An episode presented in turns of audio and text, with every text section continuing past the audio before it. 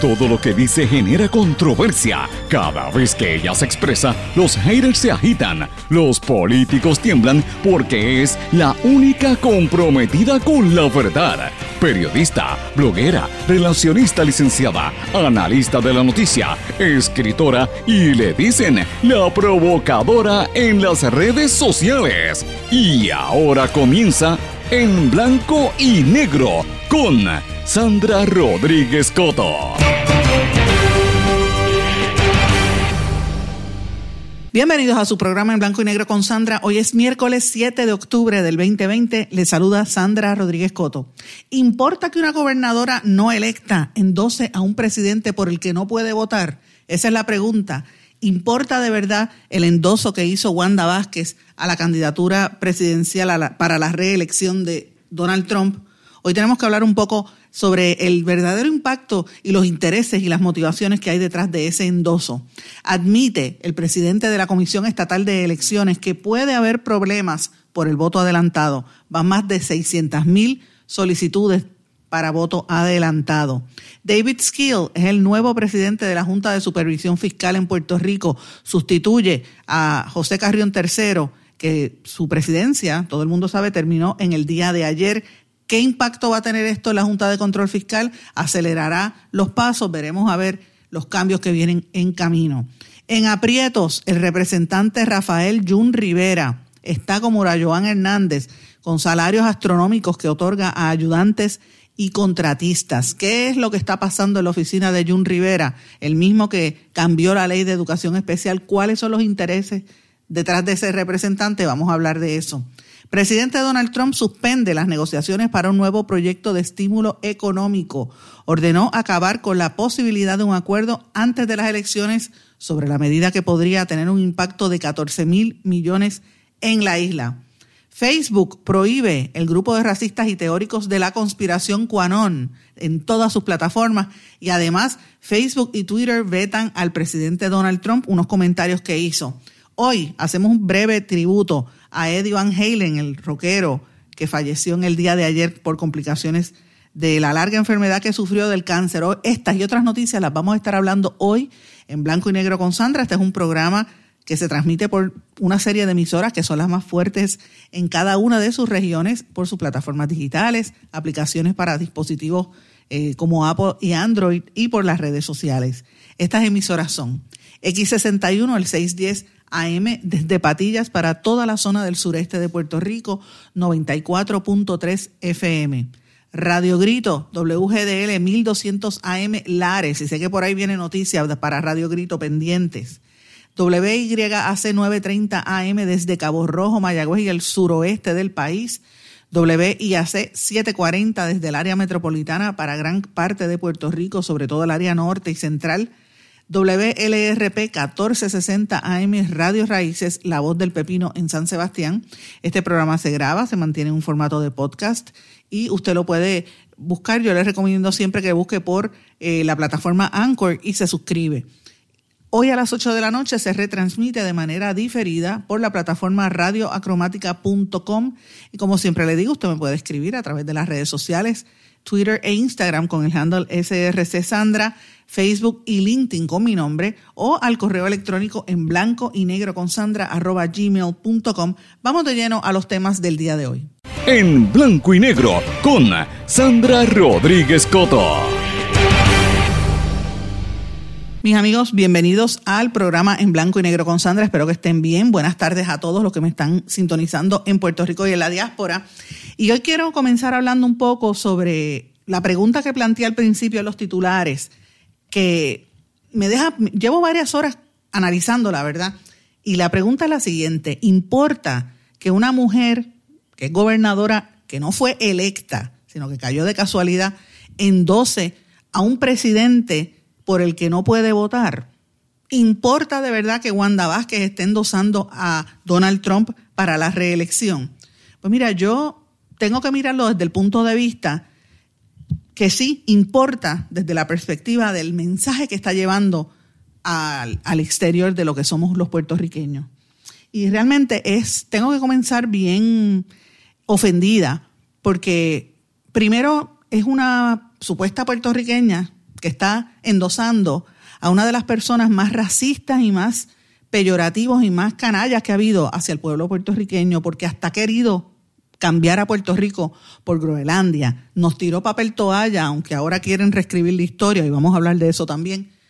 Es una persona que consistentemente se ha estado burlando de los puertorriqueños y dice que nos ayuda, pero todo el mundo sabe que no es cierto, que es un, es un racista, que ha promovido todo el racismo y el discrimen que está ocurriendo en Estados Unidos que se exacerbe, porque sigue endosando indirectamente le dice a, los blancos supremacistas, eh, stand still, como que dice, este, estén quietos y preparados, por si acaso viene, hay que empezar una guerra civil. Cuando le preguntan al presidente de los Estados Unidos si va, ¿por qué no los desautoriza? A esta gente que está atacando a tantas, a tantas personas minoritarias. El mismo presidente que minimizó el hecho del coronavirus, la enfermedad, por meses y ha promovido que muchos norteamericanos no estén utilizando su mascarilla, a pesar de que ha habido un genocidio, porque es que así es que se puede determinar, y así es como yo lo veo, un genocidio particularmente de tribus completas de nativos americanos que han muerto, más del 60% de los indios eh, en Estados Unidos por el coronavirus. Un presidente que también ha permitido que se mueran las minorías, los trabajadores, que en su mayoría son o latinos, mucho puertorriqueños, mucho mexicanos, que son los que trabajan, han contraído la enfermedad, o negros americanos, que es la, raza que más ha, ha, experimentado las pérdidas por el coronavirus. Y yo me pregunto, ¿eso no fue por diseño? Y como una gobernadora, que el título le queda grande porque fue que le cayó por casualidad en la falda, esté endosando a esa figura. Una persona que ha estado desde las elecciones pasadas insultando personas, le llamó a los mexicanos violadores, insultó a los, a los musulmanes, los llama terroristas, insultó a los judíos, ah, bueno, a los judíos no los toca porque el yerno es judío, pero insultó a los puertorriqueños, insultó a los mexicanos, insultó a todos los que sean inmigrantes, a los soldados. A, mire, usted podrá ser eh, demócrata o republicano, pero usted tiene que reconocer la historia. Por ejemplo, un John McCain, un hombre que fue un, un eh, soldado que, que, fue capturado y, y, toda su vida la dio en favor de los estadounidenses. Donald Trump se burló de él. Donald Trump se burló de, de Obama, insiste que no nació en Estados Unidos. Donald Trump se ha burlado de, Hillary Clinton. Ustedes recordarán aquellos debates. Y mira lo que hizo Donald Trump la semana pasada en el debate con Biden, mientras tenía coronavirus y no lo quería admitir, porque es la realidad. Un, un, presidente que ha estado mintiendo consistentemente. Y usted tiene una gobernadora no electa que lo está endosando. Uno tiene que pensar, de verdad, si eso importa. Y el puertorriqueño que me oye en, la diáspora, que yo sé que son muchos porque me escriben, todos los días y me escuchan a través de las plataformas digitales, específicamente la, a veces ven la página de Facebook de WIAC, pero casi todos están en la, en la aplicación de X61, que tiene una aplicación muy fuerte y, tiene mucha gente en la diáspora escuchándonos o nos escuchan por el podcast. Eh, y yo lo sé porque me escriben. Yo le pregunto a usted si de verdad importa ese, ese respaldo de la gobernadora. Entonces, uno tiene que analizar como puertorriqueño, eso nos debe dar vergüenza. ¿Cómo una mujer que dice ser representante de Puerto Rico va a apoyar a un hombre que ha sido tan misógeno, que ha sido tan maltratante de mujeres, que se ha burlado de mujeres, que ha tenido acusaciones e imputaciones de haber violado mujeres, que decía que he was going to grab them by the, you know what? Porque usted sabe lo que dijo el presidente cuando era candidato, que iba a agarrar a la mujer, usted sabe por dónde. Un hombre que, que, que es un womanizer. O sea, ¿dónde quedó la supuesta Wanda Vázquez, que era pro mujer. ¿Dónde quedó la supuesta Wanda Vázquez, que fue procuradora de las mujeres? Señores, eso es lo que hay. Y yo pregunto, vuelvo y pregunto, ¿importa si ella no fue electa? Ella, el, la gobernación le cayó por casualidad.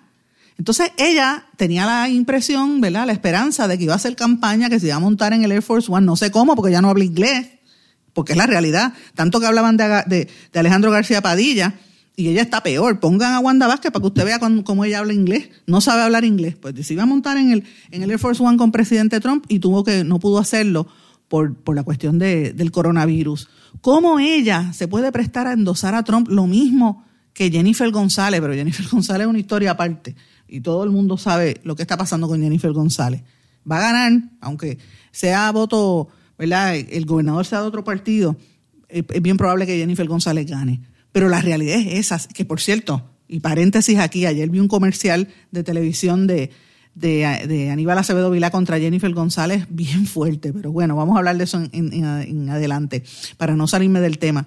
Esto de Wanda Vázquez para mí es un golpe fuerte, es una falta de respeto al pueblo puertorriqueño y a tanta gente que ha sufrido después del huracán María para acá y con todos los desastres. La gobernadora dice que Trump es el presidente que más dinero le ha dado a Puerto Rico. Mire, señora, Trump tenía que dar el dinero y no, no nos ha dado no, no es el que más dinero le ha dado a Puerto Rico en la historia, eso es falso. Vaya a la historia y mire lo que ha pasado en otras épocas. Tenía que darnos más dinero de acuerdo a la cantidad de dinero que se sacan de aquí y que se llevan de aquí en, en pago de contribuciones y en compras de productos, porque todo lo que compra Puerto Rico tiene que ser importado por la situación colonial y las leyes de cabotaje, entre otras cosas. Entonces, ¿cómo es posible que ella siga diciendo que nos, dio 13 mil millones, gracias presidente, gracias presidente, esté haciendo campaña, cuando todavía el día de hoy hay un montón de puertorriqueños que salieron de aquí cuando el huracán María, que le decía, mira, vete, si tienes la casa destruida es mejor que te vaya, y los llevaban a Florida y los, metían en un motel. Y los muchos de los dueños de los moteles, como no tenían que sacarlos, no tenían dónde ponerlo, la gente está viviendo en edificios abandonados. Eso está pasando en Puerto Rico con puertorriqueños en Estados Unidos, particularmente en Florida, en otros sitios también, pero en Florida. O sea, de eso es que estamos hablando. Y es bien, es bien desagradable escuchar a una mujer endosando a un hombre como fue Trump, un hombre que se burlaba de otras mujeres. Y eso le dice mucho de quién es Wanda Vázquez. Pero yo estoy en récord y este programa está en récord. Fue el único programa que empezó a fiscalizar a Wanda Vázquez desde que era secretaria de Justicia. Y usted vaya a los archivos del blog, yo les vi, de mi blog en blanco y negro con Sandra y de mi podcast, porque el que sigue este programa sabe que aquí nosotros estuvimos en récord denunciando lo que había. Y denunciamos, por ejemplo, el chat donde ella se negó a investigar el, el Unidos por Puerto Rico para proteger a Beatriz Rosselló. Esa es Wanda Vázquez y ahora es que la gente se sorprende, porque ella fue parte de una estrategia encabezada, digo yo, por el periódico El Nuevo Día y por ciertos sectores, de pintarla como paz y amor hasta que dijo, mira, no soy política y después dijo, sí voy a hacer política. Y ya todo el mundo sabe y él, eh, se le descorrió el velo al pueblo. Esa es Wanda Vázquez, la que endosa a Donald Trump. Esto es una, es una barbaridad. Y yo sé que todo el mundo puede tener un deseo y, un y tiene el derecho a respaldar al que quiera ella puede respaldarlo en su carácter personal, pero promover que los puertorriqueños voten por una persona que ha sido tan nefasto hacia los puertorriqueños, mire, eso deja mucho que desear y demuestra, más que nada, eh, la, falta de, ¿cómo digo?, de educación, de cultura, de, sentimiento hacia lo que el, pueblo de verdad necesita y de, y de apoyo. Esos son puertorriqueños que no son realmente puertorriqueños, no lo sienten en el corazón. Y mire, es también parte de un esfuerzo por reescribir la historia que se está dando de una manera acelerada. Porque aquí, cuando yo digo reescribir la historia, están tratando de hacer como hacen muchos en, el mundo, que miren, hay gente que todavía se cree que Hitler no existió o que Hitler no mató tantos millones de judíos y los mandó a quemar en, los hornos aquellos durante la guerra. Hay gente que piensa que eso no existió. Pues mire, están tratando de hacer lo mismo en Puerto Rico con lo que pasó aquí en el año 2017 bajo el gobierno de, de eh, Vázquez. Hay un montón de gente que está tratando de reescribir la historia para que se olviden, por ejemplo, lo que pasó con el chat. Y yo lo estoy diciendo para que estén atentos.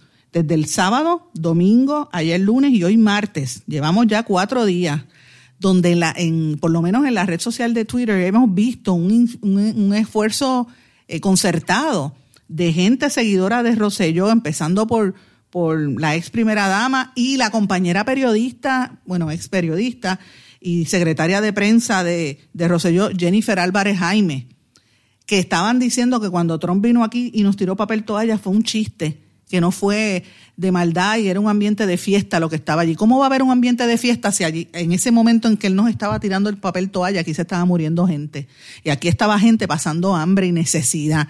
Porque mientras ellos estaban en San Juan en el COE, montado, o montándose en los helicópteros para dar las vueltas, que eran dos helicópteros, no uno, porque Beatriz Rosselló prohibía que Jennifer Álvarez se sentara con el gobernador. Recordemos eso pues mientras se montaban en dos vuelos distintos que los pagaba el pueblo de Puerto Rico para sobrevolar la destrucción y, enseñarnos como si fuéramos un parque de diversiones a los americanos que venían a mirar lo que estaba pasando aquí, la destrucción que pasaba aquí, aquí abajo, en, los campos y en, los en las barriadas la gente se estaba muriendo y la gente se estaba enfermando. Y eso pasó en el huracán María. Después en los terremotos, mire lo que ha sucedido, que todavía el día de hoy no han empezado a remover mucha de la destrucción que hay en, en algunos pueblos del sur. Y esa gente se ha tenido que quedar en la calle, todos esos niños sin escuela, todavía el día de hoy. Y usted me va a decir a mí que el presidente se ha portado bien con Puerto Rico. Mire, claro que no. Entonces, esas son las cosas que yo tengo que plantear porque estamos, estamos viendo un esfuerzo por reescribir la historia y no podemos permitirlo.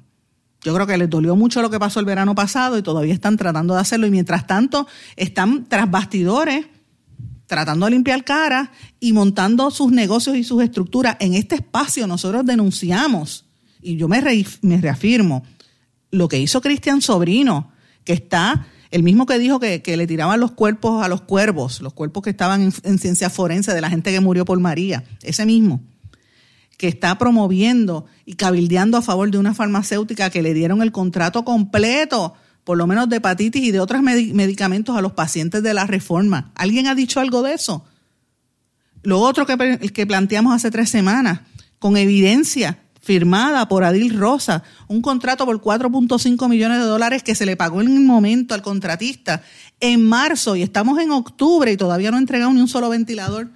¿Alguien ha dicho algo de eso? De eso es que estamos hablando, porque mientras nos duermen con los endosos que no valen la pena de la gobernadora que no puede votar por un presidente, porque aquí nadie vota por el presidente, y fue una gobernadora no electa, mientras nos duermen con esa bobería, por otro lado, están ellos mismos buscando cómo limpiarse la imagen y cómo empezar a hacer contratos para, para atornillar a los suyos, como hizo, por ejemplo, este, el otro, eh, Anthony Maceira, que metió a la novia a, dirigir, eh, le crearon ese puestito, ¿verdad?, de los 10 años para dirigir este, las compras y usted ve a Wanda Vázquez que ha estado atornillando a los suyos. De eso es que se trata, porque llegan al poder y llegan al gobierno pensando cómo se van a enriquecer y cómo, cuán, quién saca más chavos en cuatro años. De eso que estamos hablando. Entonces, uno se tiene que preguntar, eh, ¿dónde queda la cultura? ¿Dónde queda la educación? ¿Dónde queda eh, ¿verdad?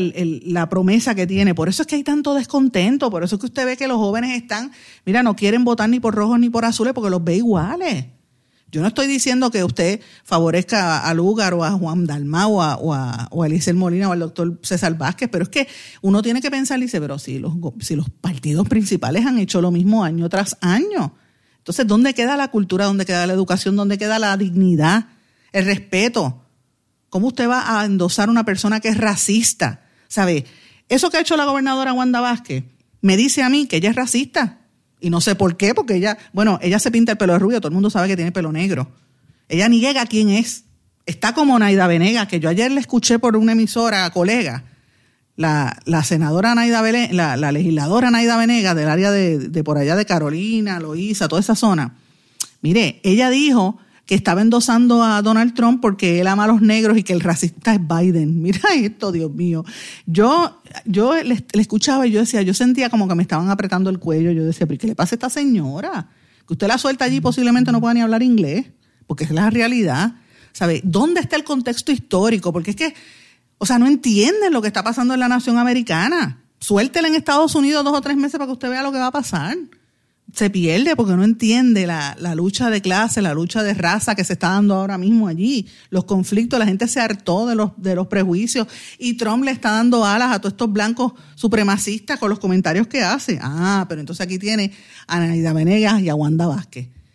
Así que para que usted para que usted vea cuando estamos en el diseño de la afrodescendencia, que estamos deberíamos estar estudiando y aprendiendo nuestra herencia africana, eh, y defendiendo y comprendiendo, defendiendo a los negros, a las minorías y entendiendo y comprendiendo la desigualdad, cómo estas estructuras de poder las mantiene, usted tiene electos, políticos electos como Naida Venega y no electos como Wanda Vázquez respaldando a racistas. De eso es que se trata, señores. De eso es que se trata. Ayer hubo un debate de los candidatos a la gobernación sobre los temas ambientales. Eh, y lo convocaron una serie de organizaciones ambientales bastante serias, pero solamente fueron cuatro de los seis candidatos, los partidos minoritarios, ni el Partido Popular ni el PNP fueron. El Partido Popular no llegó porque Charlie Delgado tuvo problemas técnicos para conectarse, él no lo iba a hacer presencial y pues los organizadores decidieron no incluirlo. Y Pedro Pierluisi se rehusó a ir a hablar sobre el ambiente. Eh, yo le tengo que decir francamente, empecé a verlo, pero me aburrí porque el audio estaba fatal y no se podía escuchar adecuadamente. Eh, pero, pero sí, ellos hablaron de sus promesas. Entiendo que la mejor que lució, según me dijeron, por lo que vi en las, en las críticas al, final, o por lo menos la que tenía mayor conocimiento, fue Alexandra Lúgaro, este, interesantemente por demás. Pero eh, si me preguntan, no, no estuve al tanto porque no lo, no lo vi completo, no pude aguantar. El audio estaba tan fatal que no se podía escuchar. Así que este, hay que ver cuáles son los candidatos y qué es lo que van a prometer. El otro día tuvieron el foro de salud, hubo uno de construcción que tampoco eh, estuvo presente. El, me parece que en ese de salud faltó Pierluisi, perdón, el de, el de infraestructura, faltó Pedro Pierluisi, que por cierto, tengo que decirles algo, Pedro Pierluisi está bien callado. ¿Ustedes se han dado cuenta por qué está callado? Hay unos rumores ahí en torno a, su figura eh, y a unos negocios que tuvo que está corriendo muchos negocios, eh. Este, rumores en la calle sobre su candidatura, pero está bien callado Pedro Pierluisi. Eh, me sorprende eso. No sé si es que está mirando los números, que están muy cerrados. Y por, por otra parte está Charlie Delgado Altieri tratando de defender el tema de la perspectiva de género. Eh, y yo quisiera que ustedes vieran, por ahí está circulando un video de Delgado Altieri, cuando le preguntan en una conferencia de prensa que él tuvo con, con un montón de mujeres del Partido Popular, eh, y, él, y, él, hace la conferencia rodeado de mujeres, como quien dice, yo respaldo a las mujeres y sí creo en la, perspectiva de género, que es distinto a lo que dijo en el debate, que primero dijo que no creía y después dijo que sí. Y yo quisiera que usted lo viera. El lenguaje corporal, el body language, como dicen, de, Charlie Delgado fue súper machista. Y una periodista, de una compañera periodista, creo que es del periódico El Vocero, le hizo una pregunta y Charlie Delgado le faltó el respeto siendo mujer en un foro para mujeres y supuestamente hablando de la, de la perspectiva de género que, que, se basa en el respeto a la mujer. De eso que estamos hablando. Mire su body language. A los que están asesorando a Charlie Delgado, yo sé que, que, que a veces es difícil bregar con los candidatos y con la gente, porque yo he trabajado con clientes no políticos, pero sí he trabajado con clientes y no es fácil, pero que tiene que moderar el machismo implícito que se le ve en su lenguaje corporal y la arrogancia, porque se está viendo cada día más rápido a este, a este candidato del Partido Popular. Y si le interesa, yo con gusto hablo con él, porque sé que hay unas intenciones ahí de que están buscando exposición. Yo no, no, no voy a darle exposición porque me dé la gana a, a los candidatos políticos, porque para eso están en los distintos sitios. Pero sí, yo creo que es importante que él explique a la sociedad esta actitud que ha asumido hacia las mujeres y esta, y esta forma en que él maneja su cuerpo y se proyecta eh, de una manera bastante arrogante eh, y, e incluso casi hasta, hasta respetuosa hacia mujeres delante de mujeres. Yo no sé cómo ahí las periodistas no lo pararon en seco eh, y, lo, y lo dijeron. Yo hubiese estado en esa rueda de prensa, créame que se lo hubiese dicho en la cara, porque eso, eso fue una falta de respeto lo que vi allí. Y de hecho, sigo pendiente. Yo pregunté qué libro están leyendo los, o qué, cuál es el último libro que han leído los candidatos a la gobernación, y todavía ninguno. No han contestado. Y yo sé, pueden decir, ay, es que no vi la pregunta. Mentira, porque yo los llamé a todos y les escribí directamente a cada uno de ellos. Y siempre me contestan por otras cosas. Así que eso es que a propósito han querido cambiar el tema o es que están tapando algo que la gente no quiere que se entere. Veremos a ver. Aquí quien único contestó fue eh, Eliezer Molina, que dijo que había, que le estaba leyendo tres libros, uno de ingeniería, el otro es sobre, eh, también sobre matemáticas, el, de, el libro de, de, él leyó el de, ¿cómo se llama él? El libro Engineering Economics Analysis, que es sobre, William, sobre cómo los ingenieros deben prepararse en términos de decisiones económicas, el libro es del 76. También leyó de Principia, que es del 1687, que es la, una de las obras maestras de Isaac Newton, que fue lo que creó más, o menos la base científica para crear la ciencia física moderna. Y lee The Giving Three, que es un libro de dibujos y cuentos para niños. Y eh, obviamente el primero en contestar fue Juan Dalmau, que contestó bien rápido y dijo que estaba leyendo el libro Sapiens del israelí Yuval Noah Harari, que es un libro que evalúa los eventos más importantes en la evolución humana. Pero ni Alexandra Lúgaro, que yo sé que es una lectora ah, este, voraz, eh, pero Pierluisi, me sorprende que no haya contestado, Delgado Altieri, ya, ya no sé ni qué decirle, porque cuando uno ve esas expresiones, pues no, no entiendo, y el doctor César Vázquez tampoco han contestado No sé si es que no leen o no tienen tiempo para responder o es que no han podido hacer un Google Search o sus asesores le dicen, mira, cállate, mejor no digas nada porque vas a lucir mal.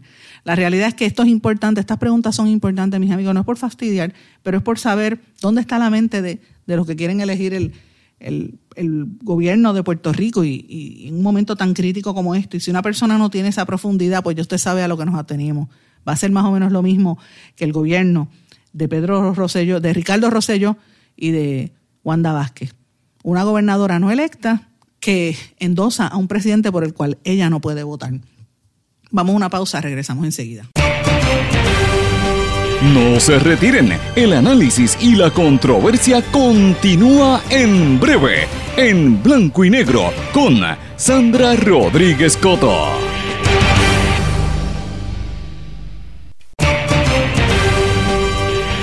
Y ya regresamos con el programa de la verdad, en blanco y negro, con Sandra Rodríguez Coto. Regresamos en blanco y negro con Sandra. Bueno, amigos, esto es serio. El presidente de la Comisión Estatal de Elecciones, Francisco Rosado Colomer, dio la voz de alerta y ahí eh, mostró una preocupación porque dice que hay posibles traspiés. Ya anticipó que van a haber problemas por el alto volumen de solicitudes de voto adelantado. Ya van más de 600 mil papeletas que se están solicitando y dice que le preocupa que puedan surgir traspiés por este por el, por el hecho de que tanta gente está pidiendo el voto adelantado por la situación de la pandemia eh, y él dice que los comisionados electorales no creen que, están, él dice, mira, parece que no están conscientes de que no se va a poder hacer una segunda ronda de elecciones, como pasó con las primarias que hicieron secundarias. Él dice, esto no se puede, esto no puede pasar. Y me preocupa porque estamos recibiendo el montón de votos, 600 mil votos por adelantado. Y el problema es incluso recoger los votos a domicilio, que van 105 mil 331 solicitudes, es prácticamente imposible porque los, empleados no dan, no hay, no hay este, la cantidad de personas para poder ir a llevar el voto y a recogerlo, no es tan fácil. Y yo creo que aquí esto, la reforma electoral, nosotros lo estuvimos denunciando por meses. No entendemos cómo se hizo una reforma electoral a meses de un, a cuatro meses de unas elecciones y mire los resultados. Este es el problema. Ya, le está poniendo la voz de alerta a 26 días de las elecciones, que aquí por aquí vienen problemas y, y aquí va a haber un lío. Recordemos que Puerto Rico la población es envejeciente, hay una gran ah, este, cantidad de gente mayores de 65 años de edad que no, que están solicitándolo por correo porque dicen yo no me quiero exponer al coronavirus y mire la situación.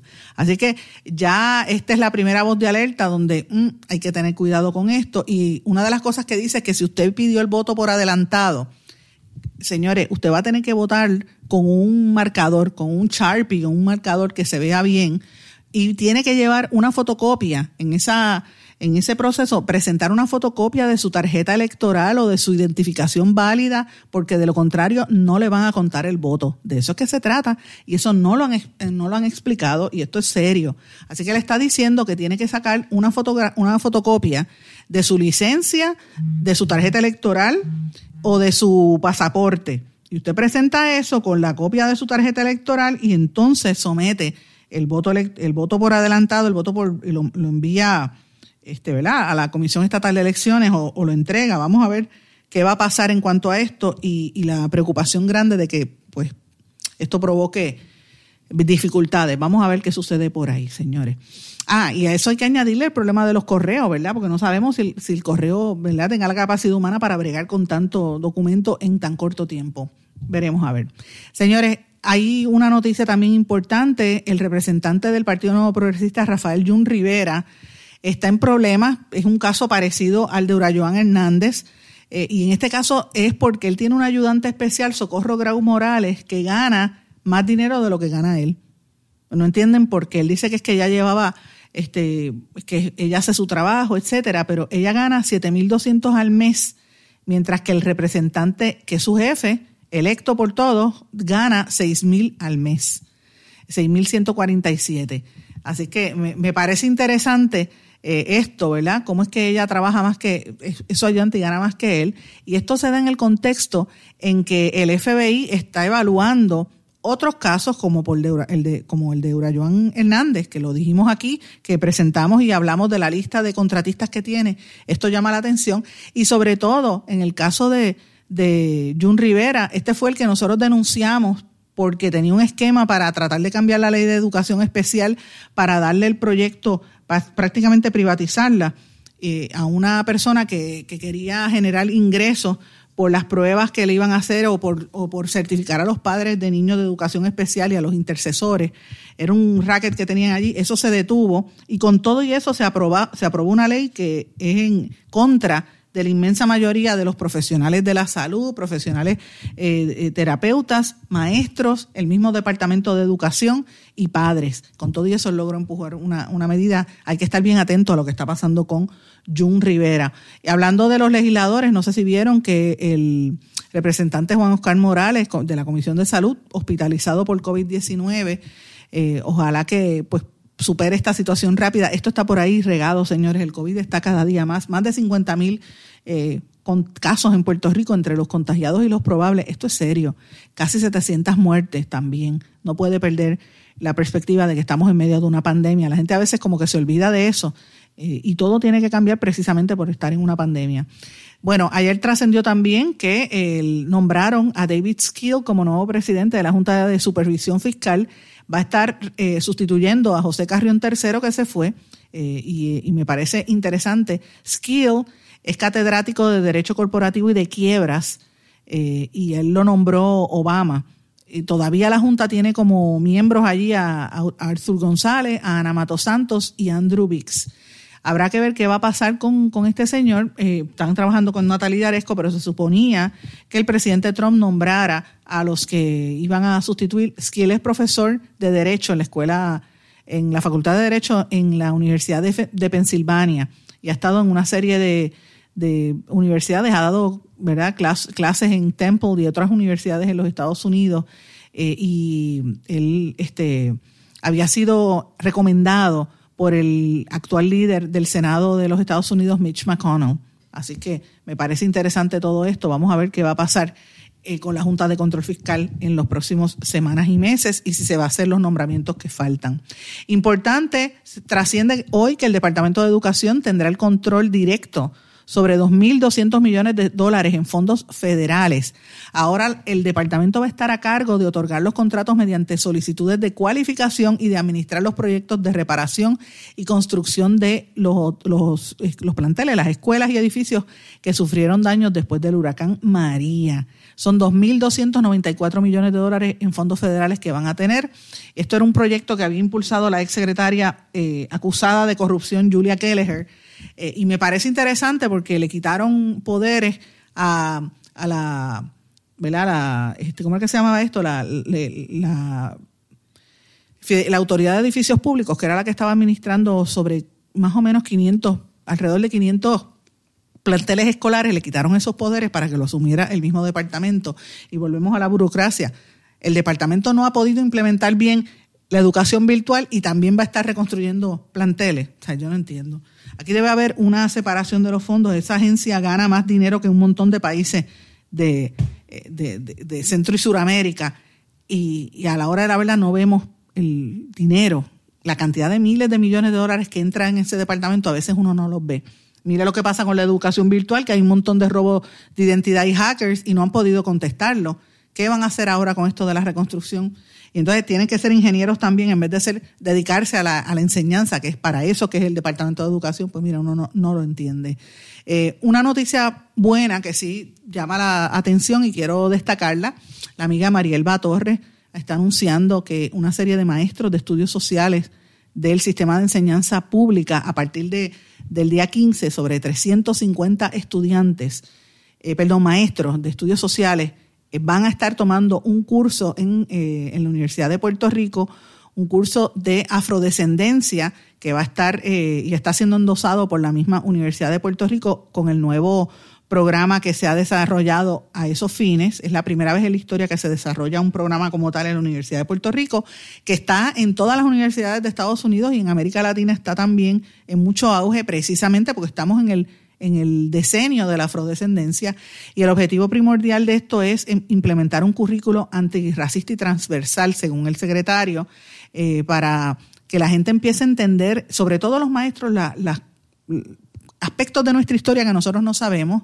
eh, y entre las cosas que van a, enseñar es que uno de los cursos que más solicitan, según el secretario de Educación, es el, los cursos electivos de Huellas del Hombre y la Mujer Negra y la Historia de Puerto Rico y eso pues va, como lo piden tanto, escogieron a 350 maestros que van a, a, tomar estos 14 talleres, que es alrededor de 42 horas, lo van a dar de manera sincrónica y asincrónica, o sea, por computadora y presencial, por decirlo así.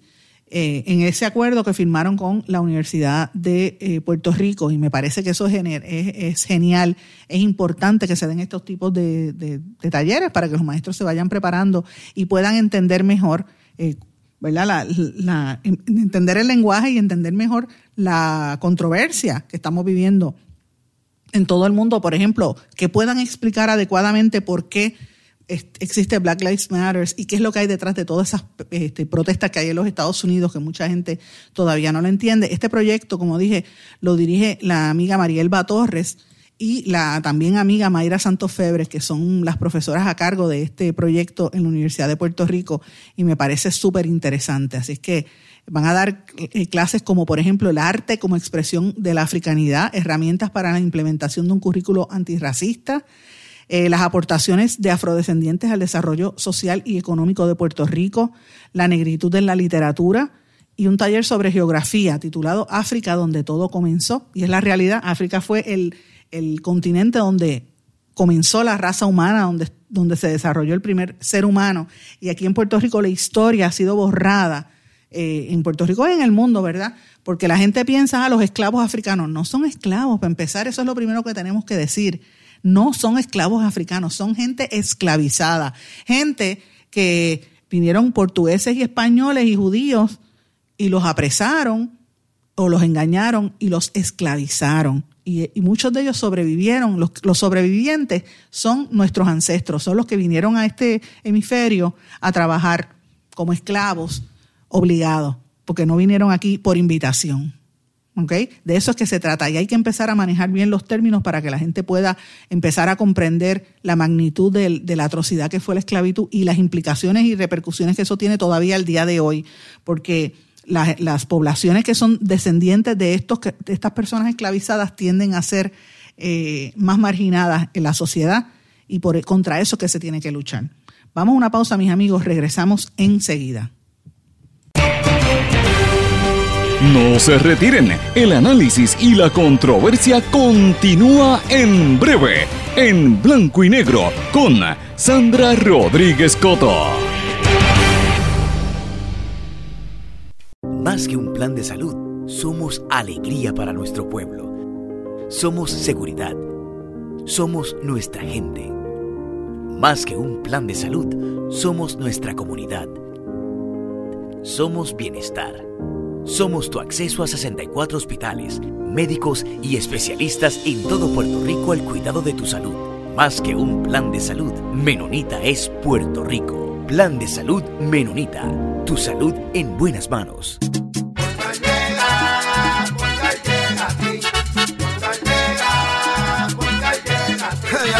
Eso es lo que te responden, pero ahora botaron la ola. Porque ya no importa en qué parte de la isla estés. Si tuviste un accidente, mi gente de Poingal le llega a tu casa o trabajo para que no te complique. Con servicio en todas partes de la isla y el mejor servicio al cliente. Por eso y mucho más, yo Piru lo digo, yo quiero Poingal. ¡Duro! Quites el dolor de cabeza con sus obligaciones de contabilidad con los servicios que presta Villalba y Villalba Company. Directo, personal y con sensibilidad humana. Lo que se busca en un verdadero asesor de contabilidad para todo tipo de servicio de contabilidad, pago de IBU, pago de nómina, informes trimestrales y anuales y otros. Ofrecen servicio directo personalizado. Villalba y Villalba Company. Para orientaciones, su teléfono el 939-336-5774. 939-336-5774. 5774. 5774. Y ya regresamos con el programa de la verdad en blanco y negro con Sandra Rodríguez Coto.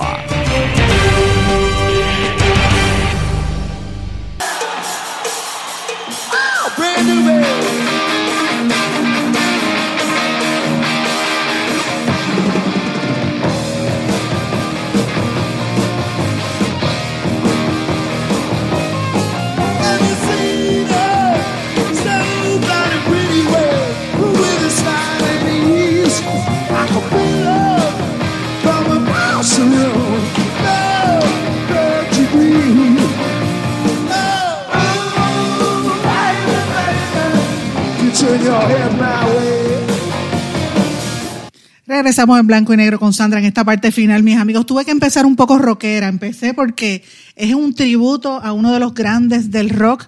Por lo menos yo soy ochentosa y es la música que a mí me gustaba. Lo tengo que admitir. Yo soy de la época de MTV y me fascinaba Van Halen. Ayer Eddie Van Halen, el virtuoso guitarrista del rock, falleció a la edad de 65 años, es a rayo, pero es mayor que nosotros, que todos los que me están oyendo. Yo no llego ahí, yo estoy bastante mayor que yo pero eh, me, hace reír un poco porque me recuerda a la época que yo estaba adolescente, 13, 14 años, y, empezaba en TV y yo me ponía a, a, escuchar y a ver los videos musicales, que eso era una novedad, imagínate, en esa época cuando empezó el, Music Television, en esa época. Pero bueno, ayer falleció, eh, ayer en la tarde, y de verdad que a uno le da pena porque uno es como cerrar una, era, ¿verdad?, de la vida de uno eh, a los que nos gustaba esa música. Yo crecí prácticamente con, el rock and roll y es verdad, ustedes recordarán esa época, en los 80 y finales de los 80, principios de los 90, que llegó a haber hasta una guerra aquí en Puerto Rico entre los cocolos y los rockeros. Y sí, escuchamos salsa y todo, pero yo tengo que admitirlo, yo era cocola. Yo era más de New Age y New Wave. Me gustaba la música de los británicos, me gustaba eh, Spandau Ballet, eh, Boy George, eh, Culture Club, ¿verdad? Y los míos, por supuesto, Duran Duran, pero me gustaba mucho Van Halen también. Y ayer cuando vi el fallecimiento de él me dio un poquito de pena, pero después dije, ¿sabes qué? Hay que recordarlo con música. Y un poquito para, para cambiar un poco el tono de, la politiquería que nos está abrumando, pues hay que, hablar, hay que recordar esta música. La música era buena eh, y era, era una era era un virtuoso de la música, de la guitarra, y ahí ustedes escucharon parte de, eso. Además que eran, esos músicos de Van Halen eran todos bien flamboyantes. Ellos tenían una personalidad, sobre todo David Lee Roth, que era el cantante principal. Después trajeron a Sammy Hager, pero bueno, no era, era, eran otras eras distintas. Y Eddie Van Halen siempre con la guitarra era lo que influenciaba cientos, miles de músicos en todo el mundo. Y murió eh, precisamente por, por el cáncer a los 65 años de edad. Esto lo dio a conocer el hijo, un, hijo de él, ¿verdad? Y él es un guitarrista bastante conocido. Este, ayer en todas las redes sociales, en todas las emisoras de radio, acordándose de las músicas, y todo el mundo recordaba canciones como Jump, como Panamá, eh, Hot for Teacher, que era una de algunos de sus éxitos, pero quise comenzar con Dance the Night Away porque a mí era una, esa era una de mis canciones favoritas y los que somos así ochentosos, pues nos gustaba esa música de Dance the, Night Away. Él era considerado uno de los mejores y los más influyentes guitarristas de todos los tiempos. En el año 72 formó al lado de su hermano la agrupación Van Halen con el bajista Michael Anthony y el vocalista David Lee Roth, que fue el que le dije, que después David Lee Roth se fue por su cuenta, ¿verdad? Y él era el principal compositor y ellos debutaron en el 78, imagínate, en esa época yo, yo nací en el 69, para que ustedes vean que yo no soy tan vieja como David Lee Roth, pero me gustaba esa música. Yo me creía que era grande en, ese, en, aquella época, pero bueno. Eh, y ellos eh, yo recuerdo que aquí en Puerto Rico era una fiebre, en todas las emisoras de radio FM ponían esa música, ¿verdad? Y en las escuelas todo el mundo estaba, si no oían a, la salsa, pues estaban en el rock y, era una época bien interesante. Como dije, en el 85 más o menos, Roth dejó el grupo y trajeron a Sammy Hager. Eh, y ellos hicieron como tres o cuatro álbumes, me parece que fueron, y llegaron a, lograr un, un álbum platino, hasta que en el 96 Sammy Hager se va y regresa David Lee Roth.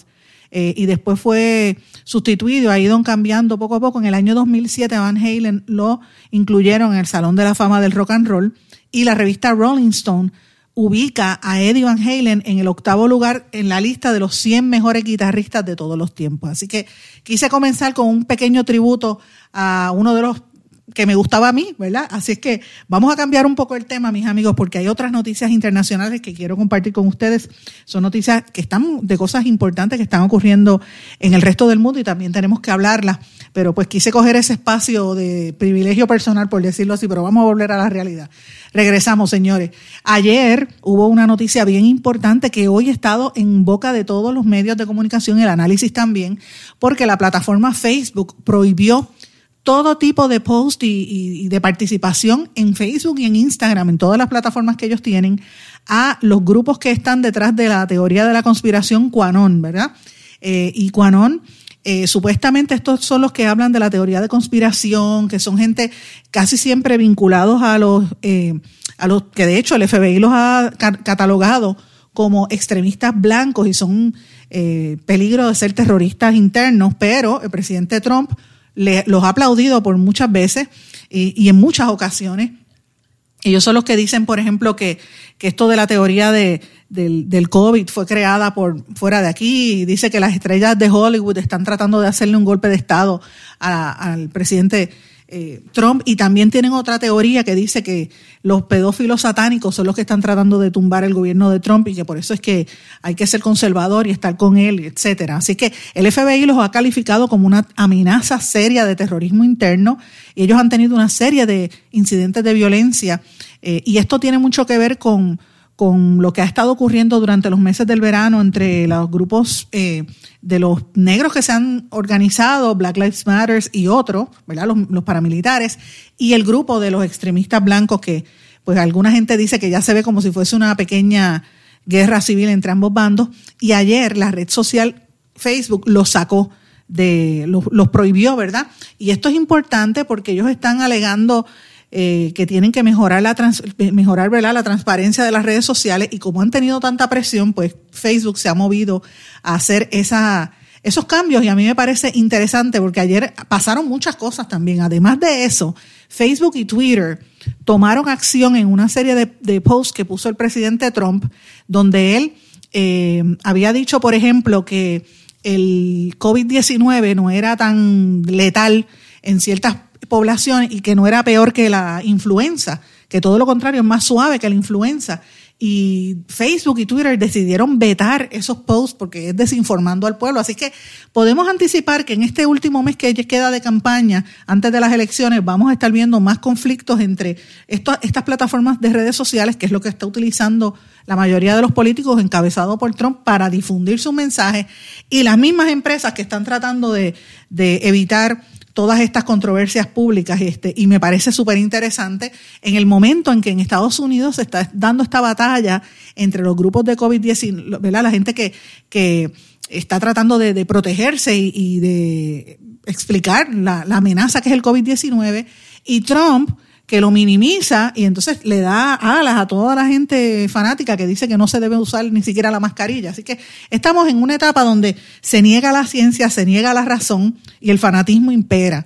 Y las redes sociales están en el mismo medio de todas esas contiendas internacionales, sobre todo en los Estados Unidos. Me parece súper fascinante. Otra de las cosas que también, pero tengo que mencionarle, no es solamente en Estados Unidos, esta cuestión de las redes sociales está en todas partes. TikTok, que es una red social es joven, basada en, en, China, esta es la que eh, Trump quería prohibir en los Estados Unidos, ¿verdad? Pero que hoy en día los muchachos la tienen y los artistas y tratan de hacer este eh, bromas a través de la red TikTok. En México esa red es una cosa apoteósica, pero ayer eh, en la noche unos muchachos estaban haciendo como si fuera fingiendo el secuestro de una muchacha y sin querer le, le dispararon en la cabeza y la mataron. Esto fue en la Fiscalía de lo informó la Fiscalía de Chihuahua en México. La muchacha de 21 años recibió el balazo en la cabeza porque aparentemente uno de sus amigos no supo manejar bien la pistola mientras estaban grabando eh, y ella así, ellos estaban grabando como si fuera el secuestro de una muchacha y sin querer le pegó el tiro. Así que imagínate. Y esto se transmitió en las redes sociales. Increíble, por demás, muy triste esa situación. Y, eh, y, seguimos viendo la, ¿verdad? la influencia de las redes sociales, hasta dónde llega esto, ¿verdad? Y esto se enmarca en, en que estamos eh, mañana, hoy, perdón, hoy por la tarde es el debate, ¿verdad? Eh, que desde esta mañana están comentando cómo va a ser ese debate entre los candidatos a la vicepresidencia y que hay mucho mucha preocupación, mucho temor de que se dé la misma dinámica que se dio cuando el de Trump, que si usted va a las redes sociales, usted va a ver que se han convertido en un, eh, eh, que es como una cantera de, de memes y de videos de bromas y de chistes, tomándole, haciendo juego con todo lo que pasó durante el primer debate y lo que ha pasado desde entonces, y ya están anticipando que lo mismo podría ocurrir en este tercer debate. Importante por demás, ya lo había dicho al principio, pero lo repito, Donald Trump suspendió las negociaciones para el nuevo proyecto de estímulo económico y eh, la Administración de Drogas y Alimentos de los Estados Unidos, FDA, publicó los estándares de seguridad para las vacunas contra el COVID después de que la Casa Blanca bloqueó su publicación formal y el último en una terejala que hay entre el gobierno y los científicos de la nación americana. Sigue habiendo esa esas pugnas ahí internas y la gente confundida en el medio, señores. Eh, cambiando un poco del tema, también quería mencionarles algo. Se relaciona a Puerto Rico, pero también a los Estados Unidos. Hay eh, una, un centro de rehabilitación de caballos equinos, ¿verdad? Que los rescatan de... Yo no sé por qué aquí en Puerto Rico tanta gente tiene caballos y a veces terminan maltratándolos. Y de la misma forma que pasan con los, que hacen con los perros que los tiran a las calles, pues lo mismo ha pasado con los caballos. Y aquí se creó una organización que se llama Caribbean Thoroughbred eh, Aftercare, que es como una organización para tratar de identificar estos pura sangre y tratar de rescatarlos y, y, y curarlos, porque muchas veces están enfermos los traen de aquí y sobre todo después del huracán María, muchos de los, los equinos sufrieron, ¿verdad? Y hubo una serie de personas que se los llevó, particularmente los que estaban en, en Camarero, en el, en el hipódromo. Eh, hay sobre 800 caballos que estuvieron este, casi semana. Ustedes recordarán que algunos de ellos murieron después del paso del huracán María. Entonces, una gente de, del estado de Kentucky, del estado de Kentucky, donde está el Derby y otros, pues empezaron a recaudar dinero y lograron llevarse a una serie de estos caballos, particularmente a uno que en aquel momento este, fue bien, eh, no, no, lo aseguraban y lograron sacarlo. Y estoy mirando unas fotografías que el caballo ha ganado incluso hasta carreras ahora en, el, en eh, Kentucky después de haber estado casi moribundo aquí en Puerto Rico por los maltratos que estaban. A mí me da pena, o sea, eh, me, me alegro que por lo menos le salvaron la vida a los animales, pero me da pena que salga nuevamente esa noticia negativa de Puerto Rico y otra vez una percepción equivocada de la destrucción y volvemos a las noticias negativas de aquí, pues es una pena que eso es lo que se, trascienda eh, cuando aquí hay tanta gente que de verdad ama y protege a los animales. Señores, tengo que despedirme, no tengo tiempo para más. Antes de irme, los dejo con un poquito de la música de, de Eddie Van Halen, que, que es paz descanse y era uno de los grandes de la música y quiero terminar con él. Escuchen un solo de él en guitarra. Será hasta mañana.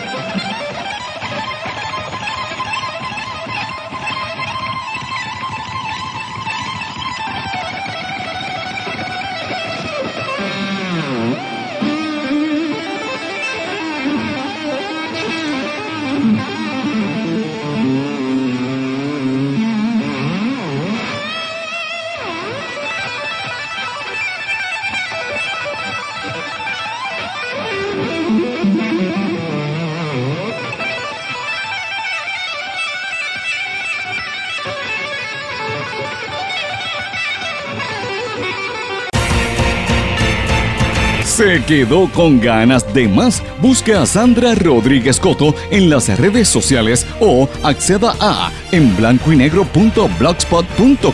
porque a la hora de decir la verdad solo hay una persona en la cual se puede confiar. Sandra Rodríguez Coto en blanco y negro.